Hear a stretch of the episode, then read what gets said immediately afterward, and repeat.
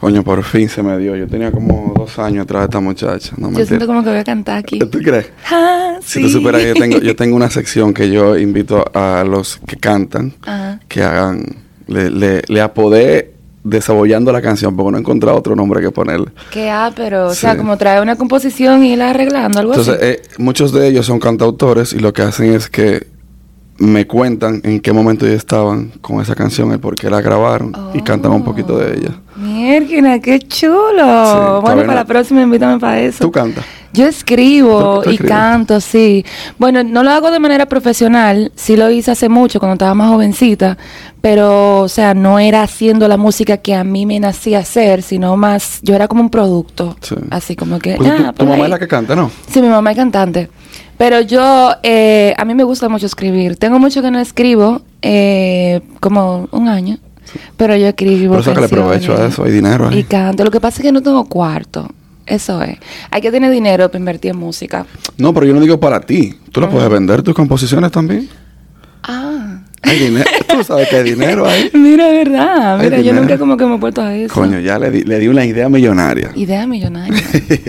no, pero te lo digo en serio. Allá hay mucha gente que está componiendo para otras personas y están haciendo dinero desde la parte de atrás. Mira, pues ahorita vamos a hablar de eso para que tú me expliques. Yo no sé quiero. mucho, pero te puedo orientar y te puedo buscar con gente que te pueda ayudar. Ah, perísimo. Sí, te puedo conectar. Nice.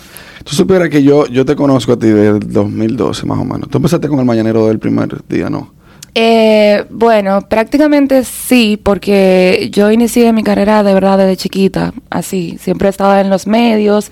Mi mamá tiene un programa de televisión en Super Canal 33 y mi papá siempre ha sido como que empresario, siempre ha bregado con todo eso del medio artístico. Yo inicié realmente con Raymond y Miguel en Sí, de, Telemicro. de ahí te acuerdo. Yo lo veía, pero cuando conecté de verdad contigo fue en el Exacto. mañanero. Cuando yo ya empecé a desarrollarme un poquito más fue cuando entré en el Mañanero, porque en Raymond y Miguel eh, yo estaba más eh, actuando y no tenía tanta participación. Ahora, en el momento en el que yo entro en el Mañanero, ahí yo me empecé a conocer incluso más a mí misma, porque empecé como a hablar, a desarrollarme, a hacer coro ahí. Ahí fue cuando la gente como que empezó a conectar un poquito más conmigo, como, ah, mira, ya habla. Sí, sí, Miguel no hablaba tanto. Y yo, ah, oh, ya tiene una voz. Sí, con, con Raymond y Miguel tú eras como caminante uno. Exacto, caminante- columna número uno. Sí. Eso era al principio, pero después ya se Sí. desarrolló diferente. Pero sí, fue ahí en el Mañanero, en verdad, que, que comencé como a dejarme ver y, Sí. y hablar un poquito. En el elenco estaban, yo me acuerdo, yo iba a trabajar en esa época. Estaba tú, Nagüero, eh, el Boli. Ajá. Manolo yo no creo que estaba en esa época. Sí. Manolo estaba. Sí, claro. Ah, pues tú empezaste tarde. Sí, es que yo cuando yo empecé, en verdad no Ah, fue no. en el inicio del Mañanero. pues no ya teníamos inicio. cinco años. Ok. Fue ya como- el programa, yo estando allá, de hecho, hicieron el aniversario número 5. Ok. Estaba Manolo, Estaba Ariel. Ariel Santana, eh, Nagüero, ¿verdad? Chailín, sí, Sí, Chailín, activa siempre, eh, y Luini. Luis Nicol Porán estaba en los controles. Luini estaba en los Porque el Boli controles. estaba aquí en Estados Unidos. Exacto, Bolívar a veces era cuando Exacto, estaba en yo me acuerdo. Yo tenía una sección y todo que era que, y que terminabas y por último. y eh, como era, Y- y, por último, y no- no menos importante. Yo me acuerdo de todo eso. Realmente ahí, eso fue una etapa interesante porque el programa no está en la posición que está ahora, pero como que ahí fue que se hizo el, el- la raíz de, de- de los verdaderos fanáticos del programa. Yo considero Sí. que sí. Y todavía hay personas que me imagino que te, que te siguen por eso. De hecho, claro, muchísima gente todavía eh, que me quiere muchísimo por el mañanero. De hecho, el segmento de El Bochinche inició en los tiempos que yo estaba, porque eh, yo empecé a llevar noticias de farándula. A mí Sí. siempre me ha gustado mucho la farándula. Y Manolo me hacía mucho coro en el, en el aire. Entonces, cuando yo hacía, y por último, y no menos importante, empecé como que a agregar eso también en los bochinches, en los temas de farándula. Y ahí como que empezaron a hacer eso en el programa, porque no se hacía antes. Pero fue Manolo que me dijo, Brachel, tráete un par de noticias y vamos a sonarla bien. Entonces, después de que nosotros nos fuimos, de que salimos Mike, eh, Chailín y yo. Mike también, el nuevo. El nuevo, claro, Sí. el nuevo, tremendo. Sí. Después de que nosotros salimos, fue que el programa empezó a tener fruto. Sí, sí, porque por eso fue que llegó Amelia y se hizo el boom de, la- de la entrevista. exacto, exacto, exacto. Que yo me acuerdo, yo creo que esa sección era de que no es por azar, era que él decía algo así. No es por azar, ellos tenían un segmento. yo sí, me algo así. Pero bueno, está bien, ya es otra cosa. ¿Por qué tú viniste para Estados Unidos? Pues tú tienes toda la conexión del mundo de República Dominicana, al menos yo entiendo. Ujú. Sí, mucha gente me mucha gente me dijo que si yo estaba loca por venir para acá, porque en el momento en el que decidí venir a vivir aquí, eh, estaba en un momento muy bueno en mi carrera, o sea, estaba haciendo mucho cine, mucho teatro, estaba como que metida en de todo un poco. Pero es como una visión que yo tenía desde pequeña, un sueño. Desde que yo era chiquita yo siempre quería vivir fuera, quería eh, probar las mieles de los Unites. La estoy probando. y- sí. No es como te lo vendieron. Sí. Bueno, yo viví un tiempo cuando era pequeña. Mi mamá estuvo de gira. En, mi mamá es cantante. Entonces ella tuvo una gira en, en Nueva York, en Estados Unidos en general. Y cuando estaba pequeñita tuve la oportunidad de vivir como seis meses en Manhattan, pero eso fue Eso siendo chiquita. Eso no cuenta. yo no tenía que josear nada. Eso no cuenta. Eso era chiquita. Exacto. Y después de, después de grande también yo vine un tiempecito a estudiar actuación aquí en Miami. O sea, como que yo dije, ah, no, ya yo estoy preparada porque ya yo he vivido, aunque sea par de meses, pero ya yo he vivido fuera. Y nada, siempre tenía la, la visión y el sueño de vivir específicamente en los Estados Unidos. Era como un plan que tenía. Inmediatamente eh, tuve la oportunidad de venir a vivir aquí. Yo dije, oh, pero vamos a darle con todo. Y para colmo tengo, tenía a mi novio, que ahora es mi esposo. Lo tiró con pa- sus papeles. Es muy importante que tú hayas dicho que es tu esposo ya. Sí, es mi esposo. Porque los tigres no perdonan. Y de que Sí, ven no una perdonan. carnita bonita y vaina, de una vez van a tirarte. Yo sé por qué te lo digo. Así mismo. Bueno, yo tengo con mi esposo desde el 2009. Por si acaso. Realmente. Que mucha gente no lo sabía cuando yo estaba en el Mañanero. Porque cuando yo entré en el Mañanero, nosotros estábamos en un pequeño break de la relación que duró dos años. Entonces, sí, mucha gente como Son que se confundía. Sí, un, un, un break necesario para aprender y vivir. Porque estábamos juntos del 2009. Entonces, había que tomar un break. Y luego, ya volvimos y fue para casarnos y para mudarnos aquí en Estados Unidos. Yo feliz, porque dime, yo siempre quería eso. Pero te daba mucha piña en el mañanero. Uf, claro. Digo, ahí hay- no hay Una quien- piña colectiva. No, el que, Sí, hay- el que hay- tenga miedo del bullying no, puede vaya. trabajar ahí. No. No, realmente no. Tú sabes que te iba a decirte que te dijeron que tú estabas loca y entonces digo, entonces fue una buena decisión tú arrancar para acá. Sí, Porque realmente. usualmente cuando tú haces algo que te dicen, tú estás loca, entonces vaya, que eso es lo Ay, que es que tienes que está bueno, ¿verdad? Sí. No, yo no me arrepiento para nada. No te voy a negar que sí he tenido momentos difíciles, he tenido altas y bajas, o sea, Vamos a entrar al momento ese de... sí, de- de de- que la musiquita por Sí. aquí, por favor. Y más ahora que me están lagrimiendo los ojos porque tengo alergia, entonces pega. Eh, yo he tenido momentos muy difíciles, obviamente, no todo ha sido color de rosas y ha sido situaciones en las que yo misma me he visto como, conchale, de verdad tomé la mejor decisión. Pero de decirte de que me arrepiento, me siento mal, me siento triste, no, para nada. Porque yo sé desde el primer momento en el que tomé la decisión de dejar mi país y venir aquí, yo sabía que no iba a ser fácil. Yo lo que no me imaginaba era que no iba a ser Tan ¿Tú me difícil.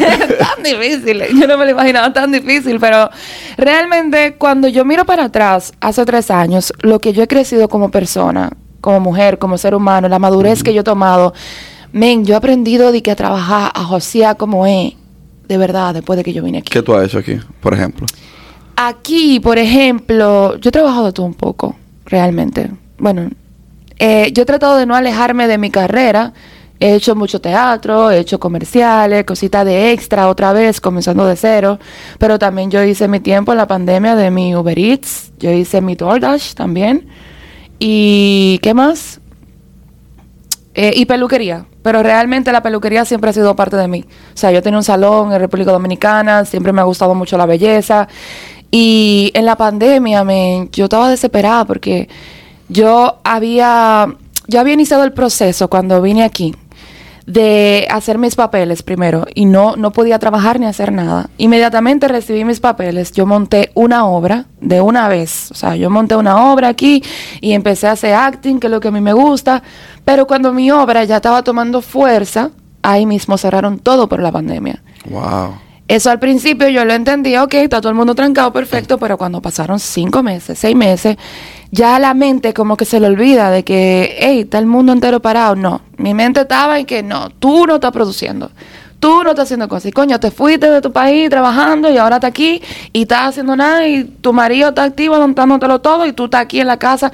A mí nadie me estaba mandando a, a la calle. A mí nadie me estaba mandando a trabajar pero era yo que no me sentía bien. Psicológicamente. Psicológicamente no me sentía bien. No podía actuar, no podía ganar dinero, no podía hacer absolutamente nada. Era como que, conchale, nadie está contratando para películas, nadie está haciendo nada. ¿Qué hago? Me puse a hacer mi DoorDash, me puse a hacer mi Uber Eats. Duré como dos meses en eso. Mi papá se está enterando ahora. Hola. sí, sí.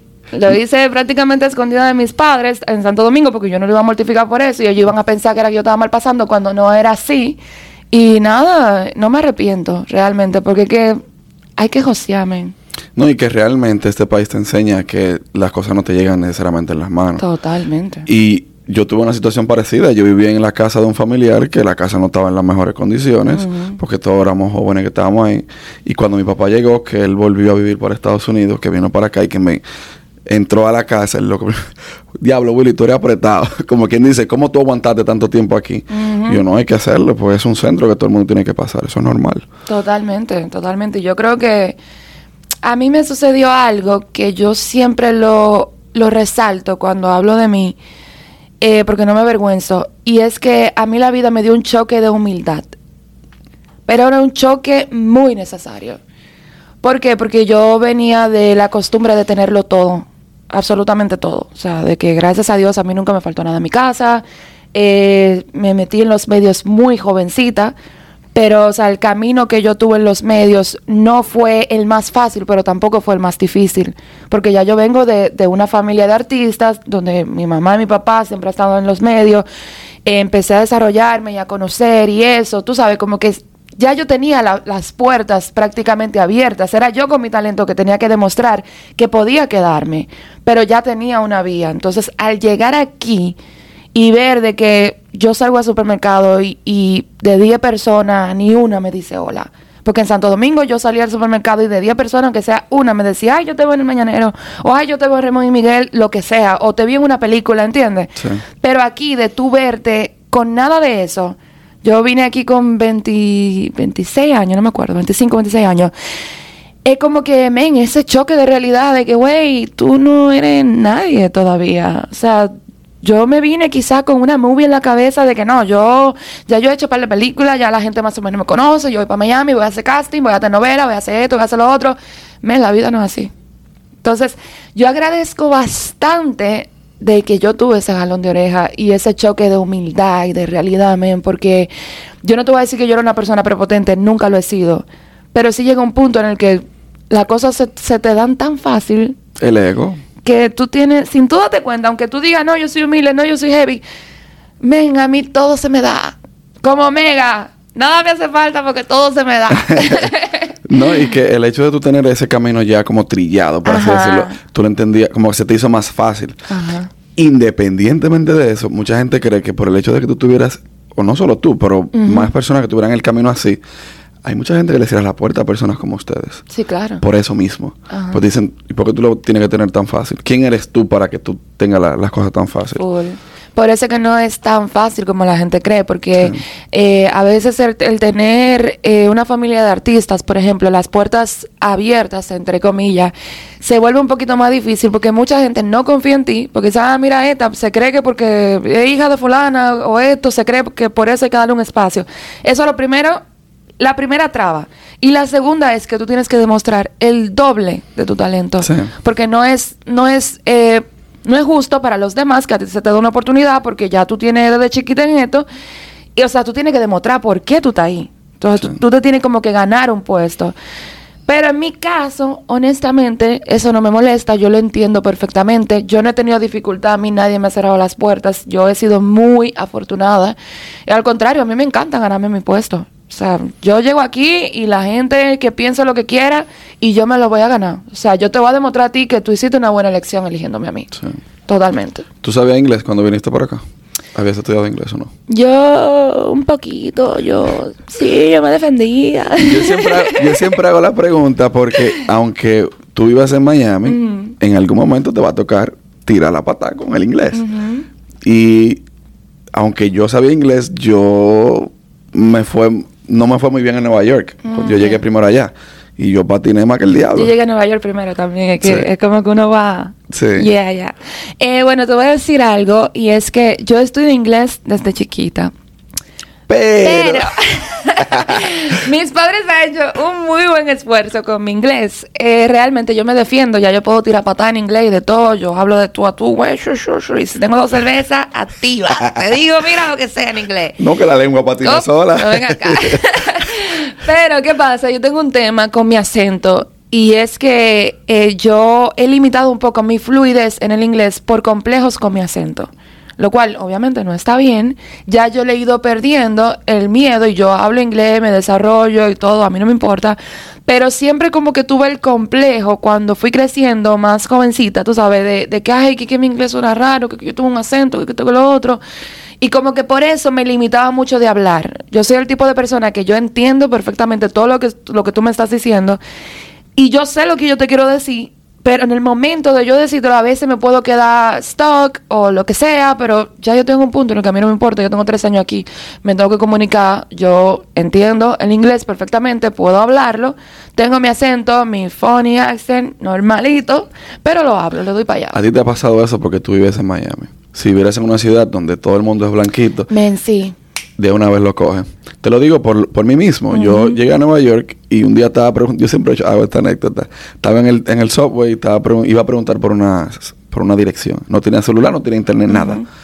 Y cuando yo iba a preguntar, le iba a decir, where's... eh, eh, eh", muchacha, y patiné más que un Me carro de- palabra que tú te sabes de que window, where is the window? tú sabes decir window, ¿Me pero te entiendes? mira. Se- pique. En el momento como que yo no, no caí en el punto. Yo llegué a una ciudad en Naples, donde te digo que, que, viví- que vivo, y ahí todo el mundo, la mayoría es blanquito. Hay una comunidad de hispanos en general, pero no es tan grande como la, la cantidad de personas que son blanquitos. Y me ha tocado trabajar nada más con blanquitos en, en- en el área donde me desenvuelvo. Y mi inglés está súper fluido, Activo. normalito. Pero yo estudié inglés igual que tú también. Desde chiquito también. Y consumo, sí, desde como a los nueve años. Y consumo mucho contenido en inglés también. Pero tú sabes que yo he notado que es la gente bilingüe la que hace como que más burla o, o la que o la que hace como que no te entiende porque Sí. a mí me pasa por ejemplo en ambientes precisamente como lo que tú dices en ambiente en donde estoy con personas que solamente hablan inglés a mí se me hace más fácil desarrollarme porque no me juzgan, porque me escuchan, porque de verdad como que me entienden y me dicen, no, tú hablas inglés muy bien. O sea, me lo han dicho gente que, que sabe. Pero el que habla inglés y español es que tú le ves como que, ¿qué? Como que no te entiende y como que, ñe, ñe. Sí. Pero eso era antes, en verdad. Ya a mí, yo digo, si tú actúas como que no te importa, a nadie le va a importar. La idea es esa. I don't give a Esa. fuck. Let's I go. don't give a fuck. Ya, eso es. Porque es que al final, tú estás en un país donde todo el mundo tiene un acento diferente. Y yo, Total. yo he asumido de que yo no quiero cambiar mi acento. Total. Porque al final yo soy hispano. Entonces, yo no voy a, nunca voy a ser de Estados Unidos. Yo no me que- muero de hambre de que por hablar inglés. No. Yo me defiendo. Normal, es que hay que tirar para adelante. Exactly. Claro. Una pregunta, Rachel. Tú me dijiste ahorita que tenías un salón. Tú has actuado, tú has cantado, tú has hecho de todo. ¿Qué diablo? ¿En qué tiempo tú has hecho tanta vaina? Yo he hecho de todo, men. Sí, yo he hecho muchas cosas, realmente. Eh, ¿Qué yo no he hecho? Yo no sé qué yo no he hecho, porque que yo Es- cuando... Esa era la primera pregunta que yo te quería hacer, pero... No, es que cuando yo me propongo algo, yo como que lo logro, yo soy el tipo de persona, a veces es, eso es abrumador, a veces, de que yo tengo tantas cosas que quiero desarrollar y tantas cosas que quiero hacer, que a veces como que, ah, tengo que decidirme por algo. Pero tú sabes, estamos en la era también en el que uno dice, ¿por qué yo me tengo que definir por una sola cosa? Si a mí me gusta hacer tanta vaina al mismo tiempo. Me gusta ganar dinero, o sea, me gusta hacer negocio, eh, me gusta la música, me gusta la actuación. Hay muchas cosas, la producción me gusta. O sea, hay muchas cosas a las que yo me quiero desarrollar que siento que me quedo corta. Yo he tenido salón, como, como tú sabes, eh, canté un tiempo, me desarrollo en el área de la actuación. Estoy loquísima por aprender a tocar batería, men. Yo quiero aprender a tocar batería. Batería. Batería. Bueno, con quien te voy a poner en contacto posiblemente te ayude. es verdad. Voy- Yo voy a ver Yo si, si quiero, me o sea, el teléfono yo, yo me veo de que full, de que tocando. Uf. Siempre me ha gustado ese instrumento. Más que la guitarra y todo eso. Pero yo no, yo no me limito. Yo creo que mientras más tú puedas hacer en la vida, tú, tú le das para allá. Y no es mejor enfocarse en algo, meter mano en eso y después seguir en otra cosa. Sí, me han dicho mucho eso. Y eso a cada rato de que mierda, ¿por qué yo no puedo ser así? ¿Por qué no puedo ser una persona normal? Pero eso no será Eh, normal tampoco. No, exacto, pero otra parte de mí me dice, pero ¿quién dice? ¿Por qué tú te tienes que enfocar en una sola cosa si tú tienes tanto por dentro? Halo, men, yo, yo soy hasta repostera, repostera profesional. No relaja. Sí, yo tengo muchísimo, eh, eh, ¿cómo se dice? Certificado. Y mi batica y mi cosa de chef. Yo antes hacía postres, yo vendía postres. Debería Yo hacerlo tenía aquí. una, una empresa de cumpleaños infantiles porque también hacía eventos, de todo un poco.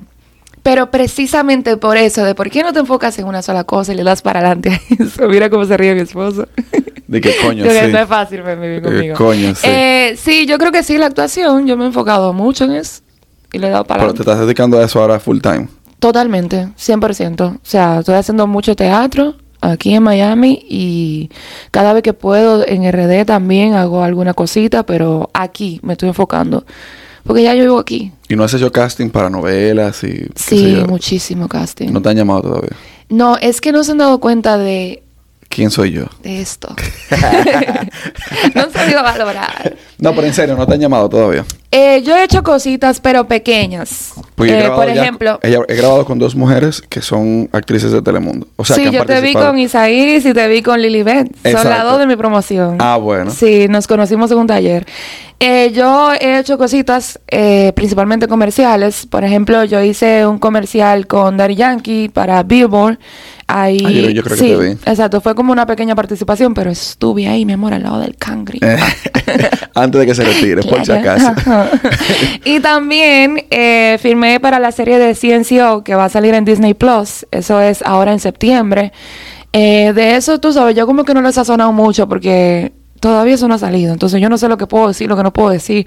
Y como que me cuido Sí, mucho de eso sí, para sí, no macarla, porque apenas un papel, un papel, tú sabes, un papel significante en la serie, pero es algo pequeño. Entonces como que no quiero dar tanto detalle. Pero estoy ahí también. Y en RD no, no hay oportunidades buenas porque allá el cine está ahora mismo. Sí, está, el cine está on fire. está en la pampa. Está chulísimo allá. Lo último que yo hice en RD fue hace Besar como... Correa, no, no puede ser lo que. No. Ese no puede ser tu último recuerdo. No, no, jamás. No, mi último recuerdo fue besar a Silvio Mora. Lo tengo aquí. Diablo, fue de Guatemala Sí. para Guatemala otra vez. Mi amor, yo he besado a Silvio Mora, a Correa, a Boli. Diablo. Me faltará otro.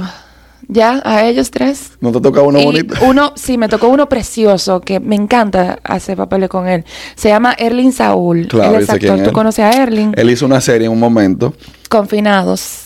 No, eso fue antes, te estoy hablando. Confinados fue en la... En la, En la pandemia. Ese también. Pero él hizo una cuando, creo que era con Orange. Ajá. Que ustedes estaban en el programa. Y, y el Dale le a play. Creo que sí. Creo que fue esa que le hizo. Sí. Bueno, Erling, yo era fanática de Erling antes de conocerlo. Yo lo vi en una obra y yo me enamoré, como que, wow, qué tipo tan bello, qué precioso. Cuidado, cuidado. Ay, él lo sabe, ¿no? Mira, él conoce a Erling. Y óyeme, la cosa es que yo veía a Erling, mira cómo las... Yo veía a Erling y era como que, wow, Dios mío, qué bello, qué precioso, qué hermoso. Y, y lo conocí ese día que lo vi en teatro. Y fue como que, qué tipo más bello. Y después de ahí, la vida siempre nos une, a mí a Erling, casi siempre que nos toca trabajar juntos, como que, ah, ustedes dos para novio. Hemos sido novios como en tres proyectos. eh, tenemos muchísima química actuando. Me cae súper bien. Es un Eso tipo como Nashla y- y Fran Peroso. Exacto. Erling, Erling y yo somos los Nashla y Fran Peroso de los rizados. Siempre somos novios. Pero no, como te decía, lo último que hice en RD fue un cortometraje que todavía no ha salido. Fue el año pasado. Eh, no sé en qué quedó eso y todavía no, no sé qué puedo hablar, no sé qué no puedo hablar. Pero sí, he visto que hay mucho cine allá. Está, está de, Hay mucho cine en está, está de pipi, como dicen. Está- Mira cómo hago para que me vean. Eh, Dije, llámeme porque estoy necesitando. No, es que, bro, la gente te ve, di que no, ya vive en Miami, ya está bien. Sí. La gente te ve, di que no, ya está en Miami, ya está chilling allá. Yo, Señores, yo trabajo, por favor. O sea, es como que los directores o los productores que se han acercado a mí después de yo vivir aquí, se han acercado como con un cuidado, como mira, Rachel, yo no sé si tú puedes, o mira tal cosa, mi hermano no tenga vergüenza, tíreme, que yo, quiero creo- trabajar. Yo creo que es posible. Tú sabes que hay una gran camada de personas que están viviendo, que empezaron a mudarse para eh, California. De hace mucho, hace qué sé yo, 10 años, empezaron a, a migrar para allá. Y posiblemente el trato que hayan tenido, que hayan recibido de esas personas que viven para allá ha sido diferente. Y por eso, Sí. y por eso, Sí. porque si tú te fijas, yo no he visto a ninguna de esa gente en producciones para allá después de que se fueron. Han hecho dos o tres, pero sí, yo siento que quizás se percibe cierto divismo con las experiencias que se han tenido anteriormente, pero soy una señora humilde. Yo voy a coger el corte y te lo voy a mandar. conocerme para saberlo. Voy a coger el corte y te lo voy a mandar para que se lo mande a los tigres. que por si acaso estamos aquí. Humilde récord, me dicen. no, ya se está haciendo como 30 películas al año, nada más Sí, de sí. producción dominicana. No, desde que yo estaba allá, el cine estaba súper bien. O sea, Sí. el cine de nosotros le da mil patadas a cualquier cine latinoamericano, de verdad. Estamos muy bien posicionados. Realmente. México es que está como por ahí con, con República Dominicana en cuanto a Yo producciones. creo, yo creo que estamos casi por ahí. Sí. Yo creo que sí. Pero la vaina está bien. Sí. Eh, me hablaste de que tenías un podcast. Yo lo vi en tu perfil. Yo no investigo mucho, pero lo vi, vi eso. Y me dijiste que lo empezaste en la pandemia. Cuéntame de qué era el podcast, qué pasó con eso, por qué ya no lo sigues haciendo, cuál es la vaina. Sí, mira, a raíz de que me mudé aquí y empecé a tener todos estos choques emocionales y cambios y hacer tanta introspección conmigo misma, yo empecé a escribir mucho. Yo tengo mi diario, mi vaina, que yo escribo todo, escribía toda la mañana, como que mis feelings, todas mis cosas ahí. Yo empecé a experimentar ciertos, ciertos cambios en mi conducta y en mi forma de pensar que para mí fue como que, wow, una maravilla. O sea, como que yo tengo que compartir esto con más mujeres que al igual que yo han tenido, o sea, como que cambios en sus vidas. Yo he tenido toda, todo tipo de etapas en mi vida, de desacato, tranquilidad, de todo. Entonces, al yo venir aquí y ver todas esas cosas, ver cómo yo me iba haciendo una mujer y madurando, yo quise expresar esas cosas a otras mujeres específicamente. Mi podcast se llama Entre Nosotras y Punto porque lo quise hacer así como que súper segmentado, como que sea una conversación entre yo como, como, como interlocutor, exacto, como host, a- hasta la persona que me estaba escuchando. No importa que tú seas mujer, no importa que tú seas hombre, pero que hablemos, que sea una conversación entre nosotras y punto, que nadie se meta. Cuando tengas audífono y tú ese podcast, que nada más tú me puedes escuchar a mí y que sea como que estamos teniendo una conversación. Entonces hice dos temporadas. Eh, la primera temporada fue la más personal, donde yo hablé totalmente de, lo que significaba para mí empezar desde cero, de cómo era, o sea, como los cambios. Hice muchas anécdotas también mías de, cosas que yo percibía antes que habían cambiado. Y fue como para ayudar a las mujeres de que, mira, tú no estás sola, tú no estás loca. Cuando tú pasas de los 25, tu vida empieza a tener muchísimo cambio.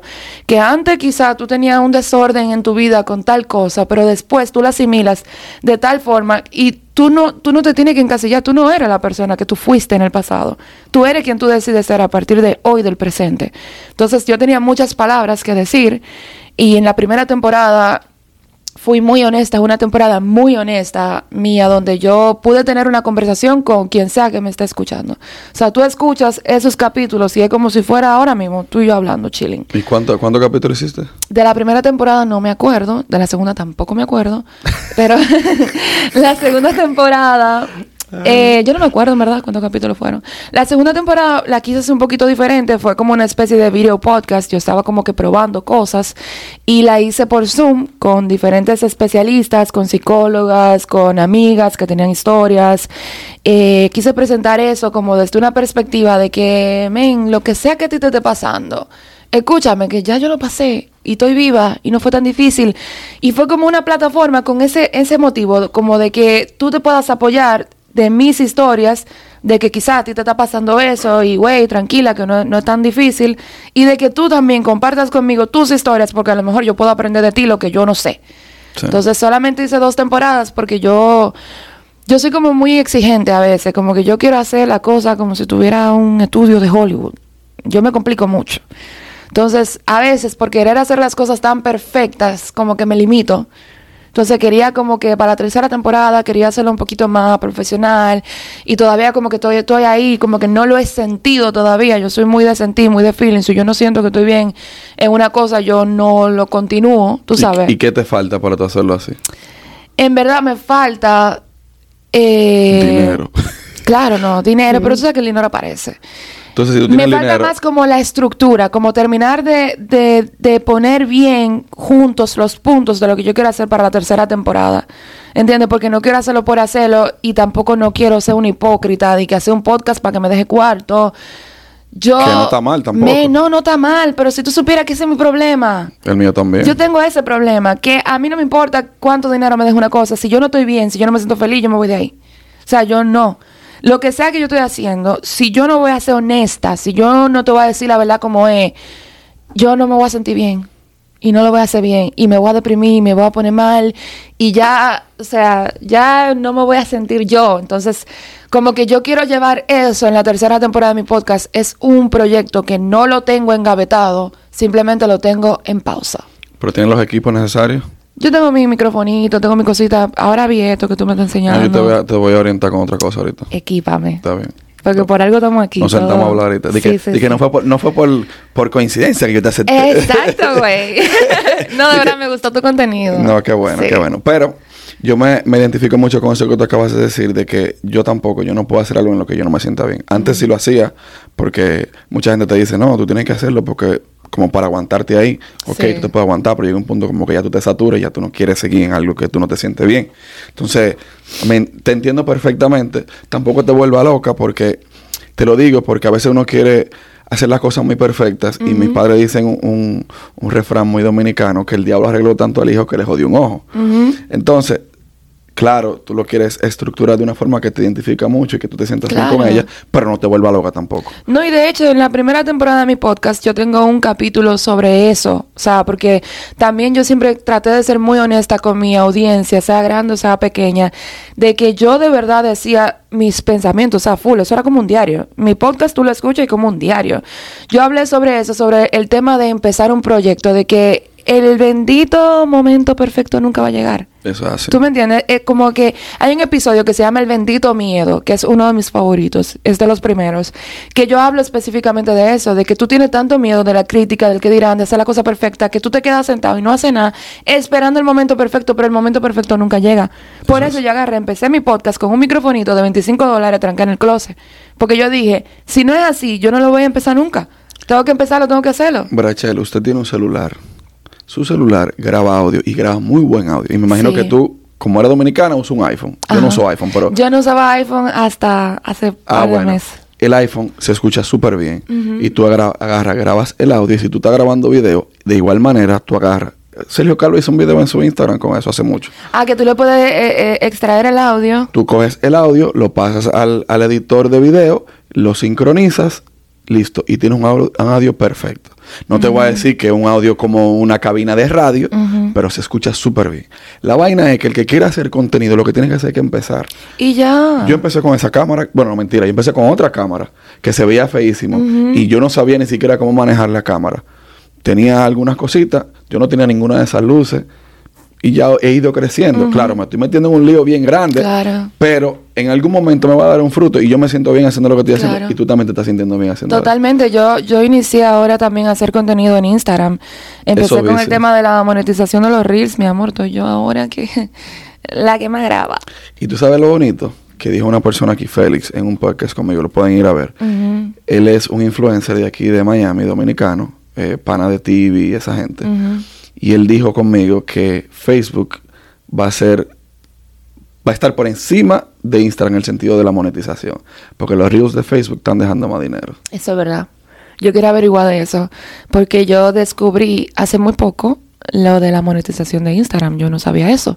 Yo hacía videíto y cositas por diversión, pero yo no sabía de que, tú puedes monetizar. Sí. Y men, yo estoy monetizando con mi Instagram. ¿Cuándo Yo- está llegando? Está llegando heavy. Yo estoy loco por Bueno, llegar. yo comencé muy reciente y cuando me di cuenta de que ya mi cuenta había sido elegida y cosas, que me puse a subir videos a lo loco, yo hice cuatro videitos y hice como 100 dólares. Eso fue el mes pasado. Pero yo fue a final de mes. Y en este mes, ¿a qué estamos hoy? Eh, al momento de esta grabación, 6 de agosto. Hoy estamos a 6 de agosto. Yo llevo ya 100 dólares. Mierda. Y mira que no, no es de que, que yo estoy haciendo de que el gran esfuerzo, la gran producción, o sea, yo estoy de que cogiendo video que yo tenía en mi Insta, en mi, en mi celular, video de hace mucho y video nuevo y estoy haciendo como mix con esas cosas. Sí. O sea, imagínate ya cuando yo le coja mal pie, si eso es con seis días del mes ya yo tengo 100 dólares, o sea, a final de mes voy a tener más y chilling. Y si tienes el podcast y tienes video, coge los cortes y empieza a subirlo a tu Instagram. Conchole, un antes y después en la vida de Brachel. Conchole. me yo, gusta yo- eso. yo no he llegado al punto, pero en algún momento yo voy a llegar para que la gente me conozca. Pero realmente yo sé. No, men, pero tú estás haciendo Está buen trabajo. Claro, en Y tú estás momento. haciendo lo que se necesita, que son los clips y esa vaina que eso llama la atención. Sí. Y estás teniendo gente de valor también. Sí. No es por nada, pero. No, y ese es el detalle. El, el detalle es, o sea, yo no, yo no, yo no busco una gente por la cantidad de seguidores que tenga. Yo busco la gente porque yo entienda que me pueda dar una buena conversación. Entonces, si de esa buena conversación yo puedo sacar unos cuantos clips que puedan enganchar, que no necesariamente, tú no tienes que verlo entero si no te interesa, está bien. Pero por lo menos Sí. si te cambió algo de lo que o esa persona o yo dije, yo voy ganando. No, pero es genial porque habemos un público, y me incluyo. Yo soy del tipo de público de YouTube, por ejemplo, que Yo escucho YouTube todo el día. A mí me encantan los podcasts, los videos de gente hablando. No es necesariamente que yo te estar viendo. Yo puedo estar haciendo lo que sea, manejando, limpiando, whatever, lo que sea. Y yo Yo siempre también. estoy oyendo un podcast. O sea, me encanta.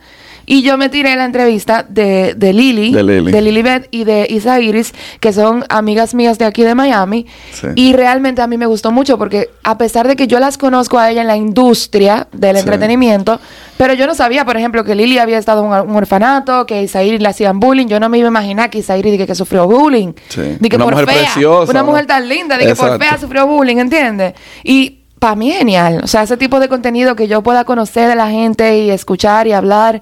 Y eso que tú haciendo, está bien, men. Tú nada más tienes que seguir. La consistencia. Claro. Eso y, yo he aprendido. Y mira qué bueno que tú mencionas eso que, ta- que estás diciendo, porque ese es el fin de mi podcast.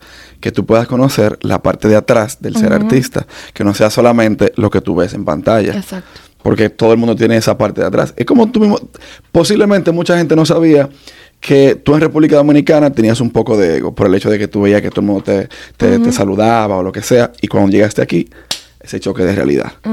Totalmente. O sea, que, que heavy. Mi amor, en RD yo no me compraba ni un pincho. Pila de intercambio. Nada, es pila de intercambio. no, y al lado de Manolo, Manolo es el rey del intercambio. ya lo sabes. Todo, todo, todo, todo. Tengo una pregunta para ti.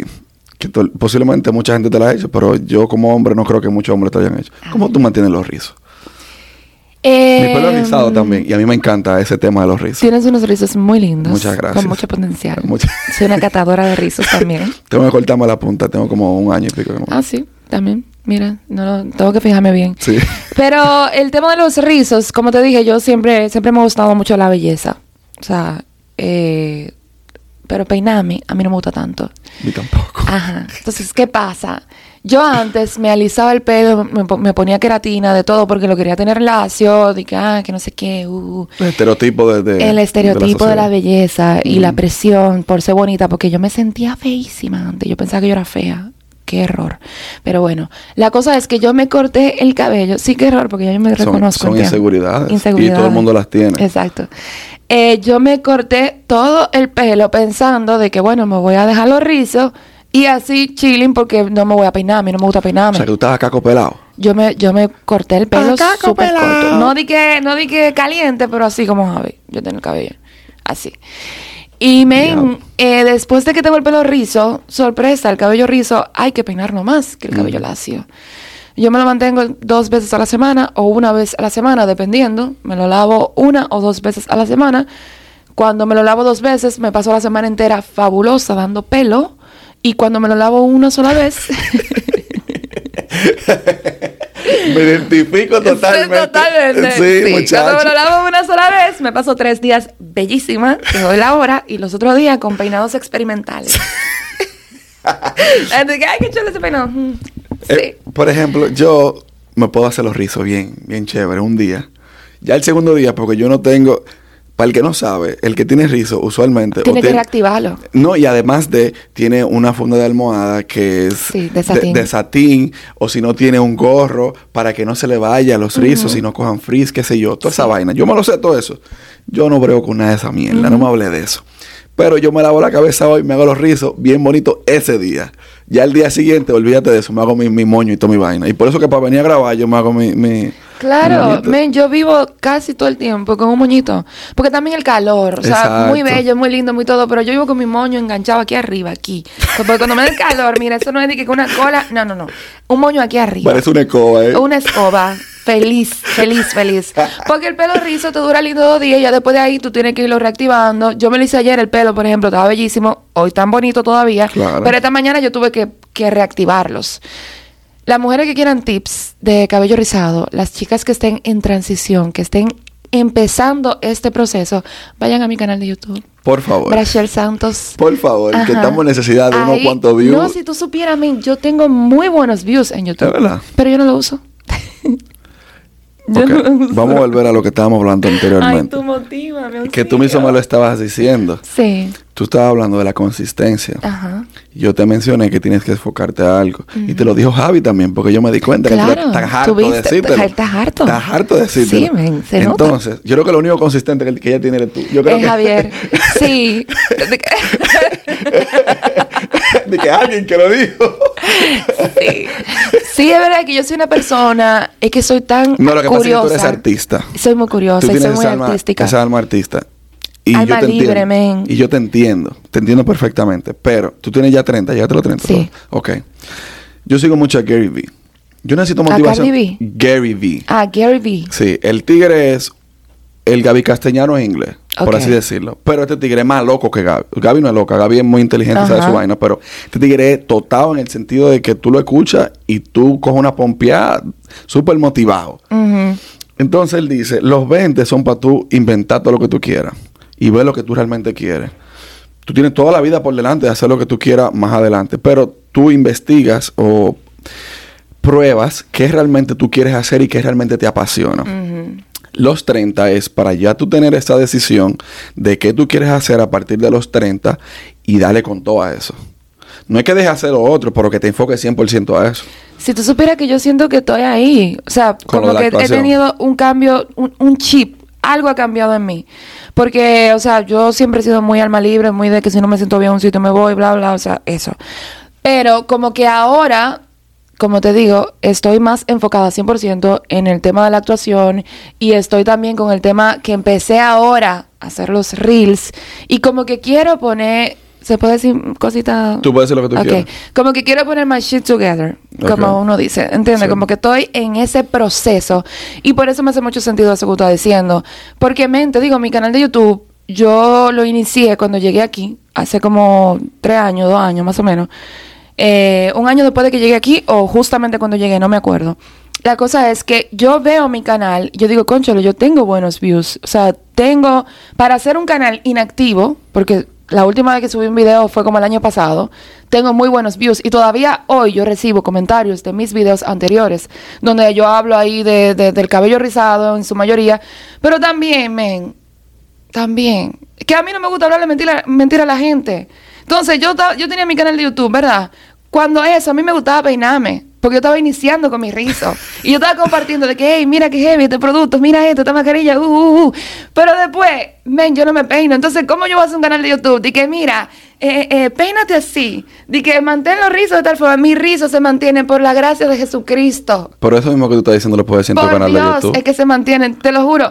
Pero es que eso es que yo como que he querido enfocarme tanto en que, conchale, déjame yo pensar en qué puedo hacer.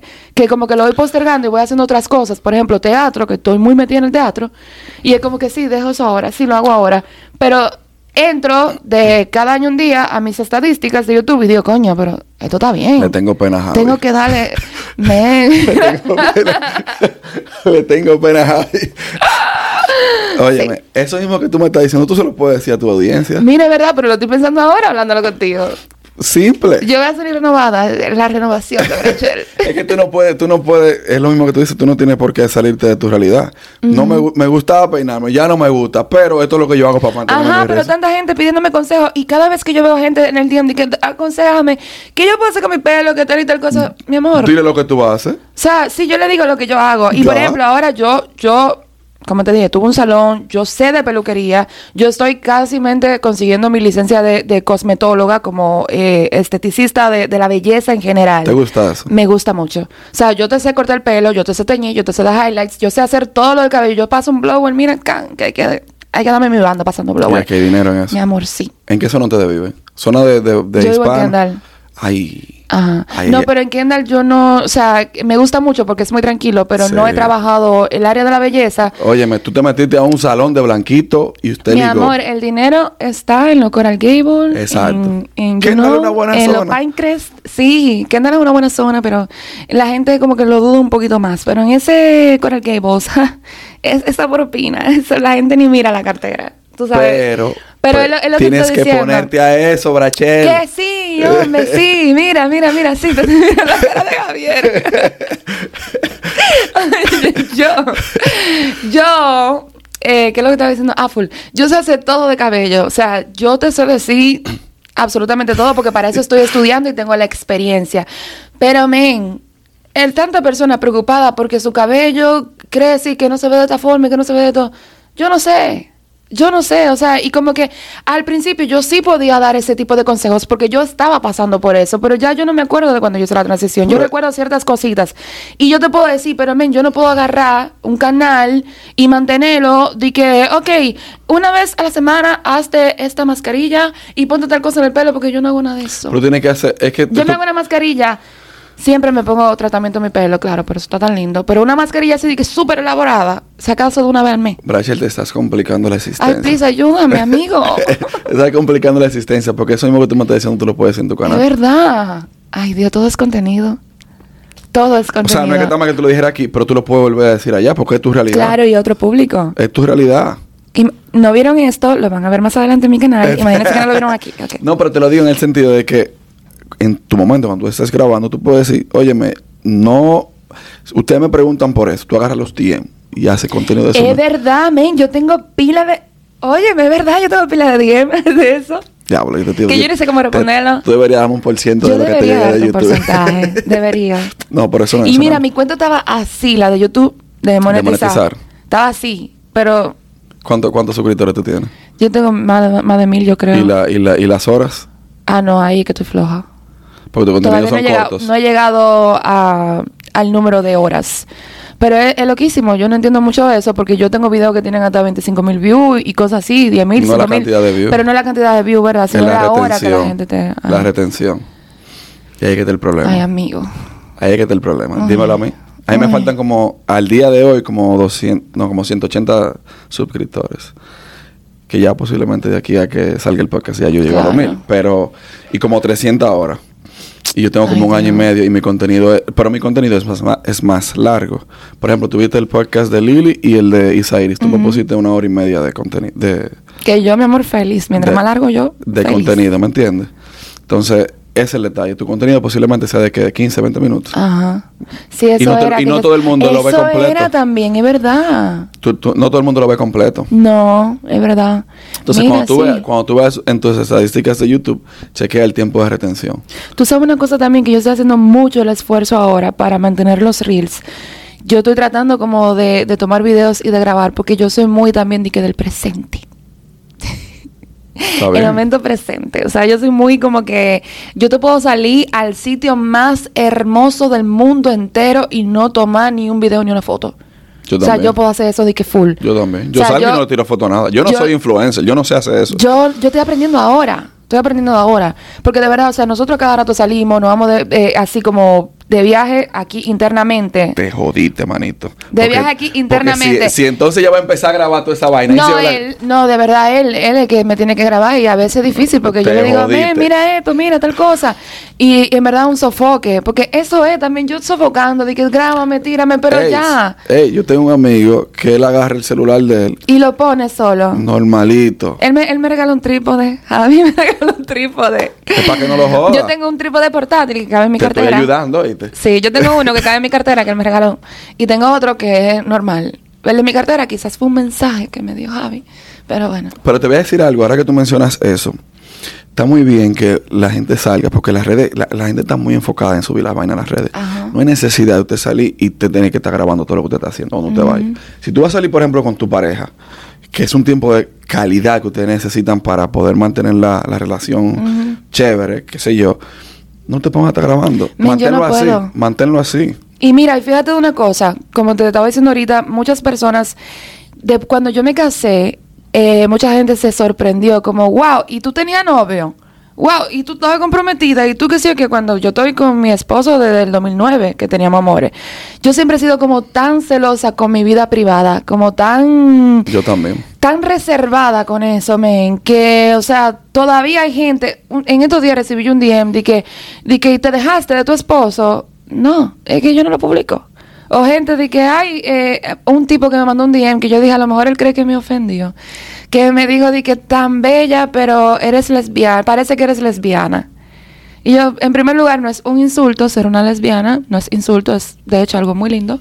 En segundo lugar, eh, porque yo no publico a mi pareja, eso no, no dice nada de mí. No, no, claro. De mi orientación. No, inmediatamente tú agarres y subes una foto de tu pareja y por cosas de la vida tú quisiste borrarlo del, del perfil. Ella ¿Se dejaron? Se dejaron. ¿O pelearon? Yo no subo nada. Olvídese de Yo eso. no subo nada. Óyeme, y de quizás en mi Instagram completo hay algunas tres o cuatro fotos del tiempo de la boda y cosas así con Javier que tú le tienes que dar muy para abajo para tú verla. Tiene que estar muy pendiente. Pero muy pendiente. y quizás de cada año un día yo puedo que darle un, darle un paneo a un grupo de gente, con un grupo de amigos, así de que, güey, así y no le etiqueto. No, y el Ni nada. ¿Tú sabes cuál es el problema también? ¿Cuál? Vamos a decir, tú eres bonita, te siguen muchas mujeres porque tú tienes tu vaina de la, de la, de la belleza y toda la vaina. Tú agarras le diste un paneo al tipo. las mujeres de una vez, porque son buitres, las mujeres son más malas que los hombres. Le dan al- a la cuenta del tigre si le no lo, no lo tagué, si lo subiste. No, nunca lo tagueo. Ahora, mujeres, mujeres, si usted va a subir fotos con sus amigas, sí, del tag para uno saber quién es, para uno verla. Exacto. Para uno ya al, al Instagram. Pero no suba el, el marido tuyo. No, a mí me pasaba eso en los tiempos de, de, de Hi-Fi y en los primeros mo- momentos de Facebook, que fue cuando nosotros iniciamos los amores, que yo lo etiquetaba mucho, subía muchas fotos con él, una intensidad, una vaina, uh. La edad también. Y todas las amiguitas mías le tiraban, o sea, las amiguitas que no eran amiguitas en ese tiempo. Pero realmente, si tú supieras, yo estoy en una etapa de mi vida en la que yo tengo tanta estabilidad y tranquilidad emocional desde hace varios años para acá. De que a mí no me importa, o sea, yo no le etiqueto a Javi, a mi esposo, yo no le etiqueto porque a él no le gusta. O sea, a él no le gustan las redes, él, su Instagram es súper, súper privado, tiene hasta otro nombre, o sea, súper, él no sube nada, es como que nada, muy privado, y eso yo lo respeto. Yo no le etiqueto por eso, porque en verdad yo no tengo de que, yo no tengo el miedo, yo, yo digo una cosa, y la digo con toda seguridad en el mundo, no hay mujer sobre la tierra, no hay persona, mujer, nadie sobre la tierra que me quite de que a mí, a una pareja. No que no te la va a quitar a ti, se va a ir él Exacto, lo solo. que te digo. Se va solo. No hay una persona en el mundo que venga y diga que, ay, que yo le voy a quitar a Javier. No. De hecho, las puertas están abiertas para que lo intente. Nadie me lo puede quitar. Porque, en primer lugar, él no es mío. Eso es lo primero. Sí. Él es una persona independiente. Yo sé cómo yo lo trato, yo sé cómo él y yo nos llamamos, la relación que tenemos nosotros, la comunicación, no es de esposos, nosotros somos pana. O sea, él es mi pana, somos súper amigos, somos súper buenos amigos. El que pueda con eso, está bien, Sí. ajustes su cajuil, que no es fácil tampoco, ni yo tampoco. Era lo que te digo, Claro. de que una gente que venga y diga, ay, que le voy a quitar, ay, que este miedo de que me lo quiten, que esto, yo no tengo miedo. Oye, quien sea, le puede hablar delante de mí, al lado de mí, lo que sea.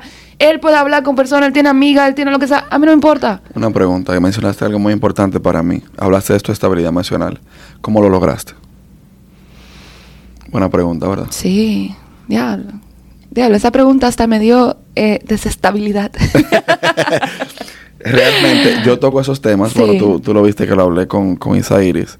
Eh, y para mí es sumamente importante la estabilidad emocional. Muy importante. Demasiado. Yo digo que yo la he logrado. Todavía yo no te voy a decir que "Ah, yo soy la persona más estable del mundo entero. Uh, No, no, no, porque Porque hay soy una humana. No, y tengo mis momentos, de bajones, claro, muy marcados.